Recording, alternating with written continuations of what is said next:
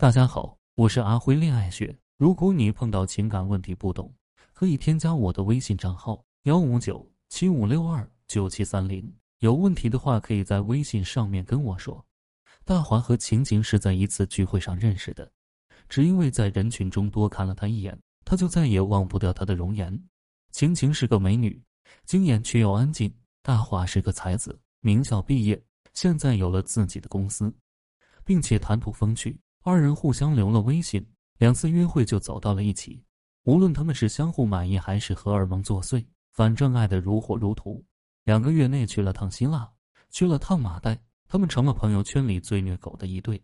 可惜，这么热烈的一对，却没等到第一个情人节就分手了。晴晴是个非常精致的女人。精致的背后是十二万分的努力和近乎严苛的要求，比如她出门前要用两个小时洗脸、敷面膜、化妆和搭配衣服，每天的行程她都要提前安排好。不同的场合、不同的事情，她会准备不同的高跟鞋、香水和口红的颜色。她很讨厌突发状况，如果她今天的穿着比较休假，下班时候公司领导却突然说要组织聚会，她会回家换一身衣服再来。在家的时候。不同颜色的衣服，他不会放在一起清洗。手机从来不放到床上，因为细菌很多。然而大华则是个生活中非常随性的男人，他秉承着“时间就是金钱”的至理名言。为了节省时间，他可以不洗澡就睡觉，可以把脏衣服积压一堆后统一扔进洗衣机。如果有急事，他可以脸都不洗，三分钟之内把车开出地库。当然，他可能因为太着急，袜子穿的都不是一双。只是同样颜色而已。开始的时候，处于热恋期的两人完全沦陷进爱情里，相信自己可以包容对方的一切，于是那些看不惯的地方都选择了隐忍与迁就。可是拧巴的爱情最终不会长久，总会在某个节点不堪一击。当爱情的那股新鲜劲过了，那些与自己格格不入的地方，就会无时无刻刺激着彼此，争吵成了家常便饭。每次出门。晴晴的磨蹭会让大华抓狂，大华总是一回家就穿着外衣直接坐到床上，让晴晴忍无可忍。在大华第 n 次把他的臭袜子和晴晴的内衣扔在一起后，他们爆发了谈恋爱以来最激烈的争吵。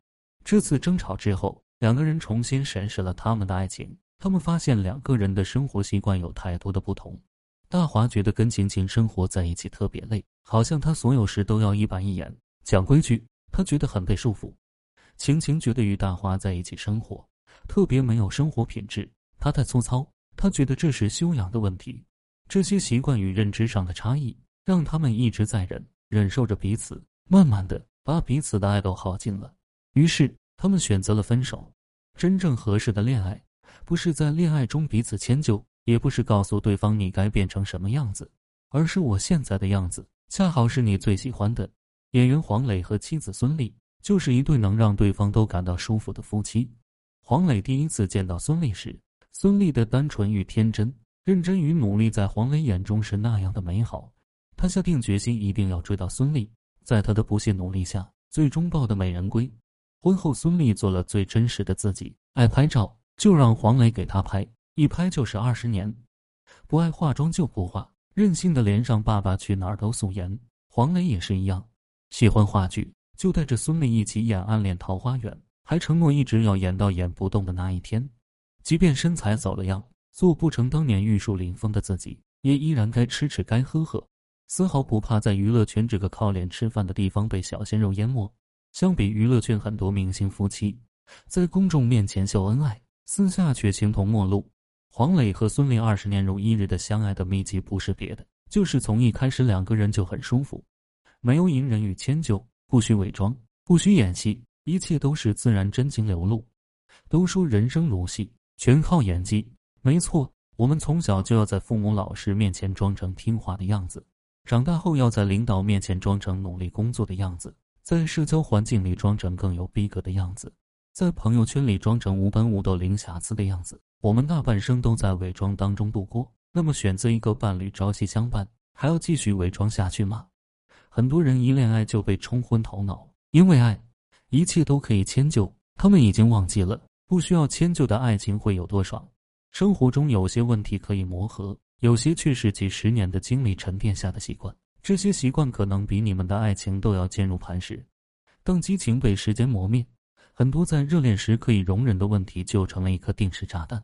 也许某天你的一句话、一个行为就会让这颗炸弹引爆，将看似坚不可摧的爱情炸个四分五裂、分崩离析。所以，与其互相隐忍迁就，不如从最开始就找一个让你感觉舒服的人，在他面前你可以做最真实的自己，不用怕出糗令他厌弃，不用怕说错话惹他生气。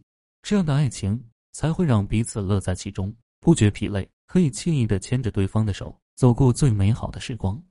在那个适合的人眼里，你是珍珠，圆润丰盈，熠熠闪光，你给他带来美好；而在不适合的人眼里，你是石头，而且还充满棱角，你生硬不可爱，还会伤到他。所以，找个让你舒服的人，嫁了吧。今天的课程就到这里。如果你遇到感情问题解决不了，可以添加我的微信账号咨询任何问题。感谢大家收听。